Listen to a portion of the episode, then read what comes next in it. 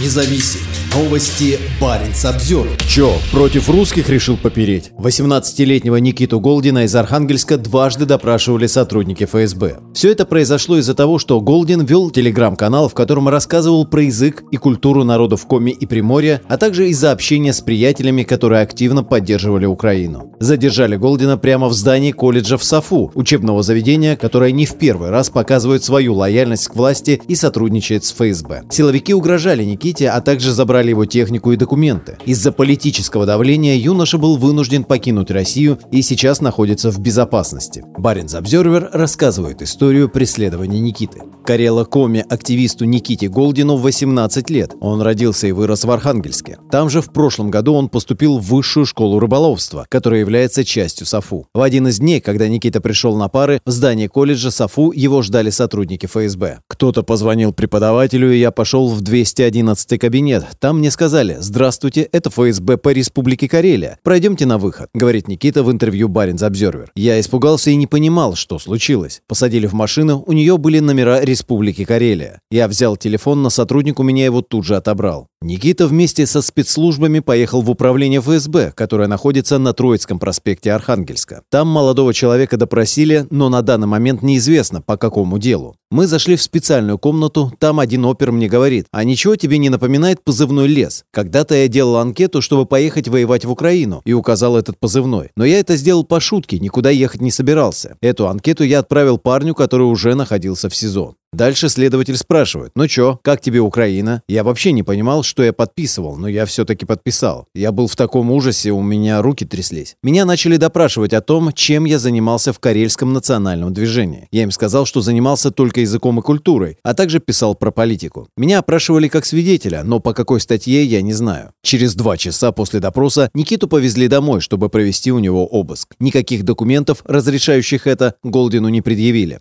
Они сказали мне, либо мы со спецназом вечером придем к тебе и дверь выломаем, либо ты вместе с нами едешь, и мы все мирно обыскиваем», говорит Никита в интервью Баринс Обзервер. «Я не хотел, чтобы эти сволочи напугали мою маму, поэтому согласился на второй вариант. На обыске попросили зайти во ВКонтакте со своего компьютера, показать историю браузера. Жесткий диск, флешку, свидетельство о рождении и аттестат о среднем образовании изъяли. Телефон, который у меня забрали ранее, также не вернули. Основной направленности моей деятельности не было. Я брался за язык, историю и политику одновременно, говорит Никита. Я участвовал в Альянсе коренных народов, был представителем от Архангельской области. Также я администрировал канал «Поморская слобода». Мы писали про автономию, язык и культуру. По словам Никиты, большинство вопросов сотрудники спецслужб ему задавали из-за связи с его знакомым Андреем Васюренко, который сейчас находится в СИЗО из-за дела о подстрекательстве госизмене. Силовики из ФСБ показали мне видео, где был мой знакомый Андрей Васюренко. У него были слезы на глазах. Он говорил мне на видео, «Никита, привет, я в СИЗО, я сотрудничаю со следствием. Тебе советую сделать то же самое. Спаси пацанов. Нас пытались завербовать западные спецслужбы, а мы для них как разменная монета. Меня снова спросили, имею ли отношение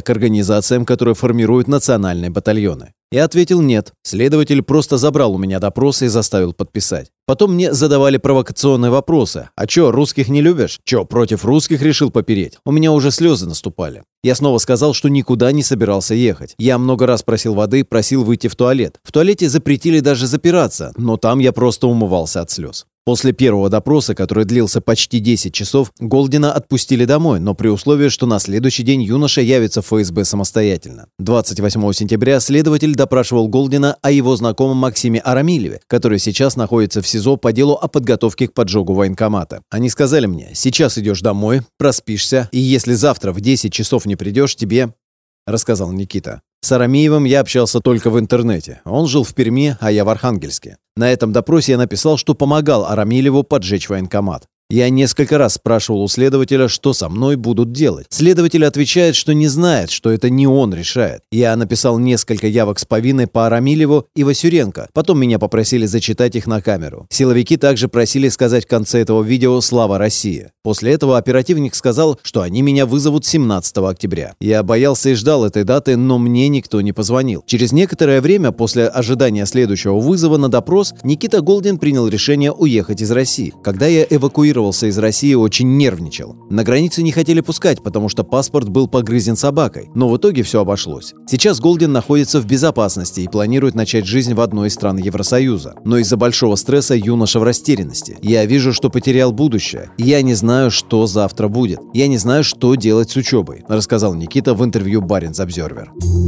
Баренц Обзервер.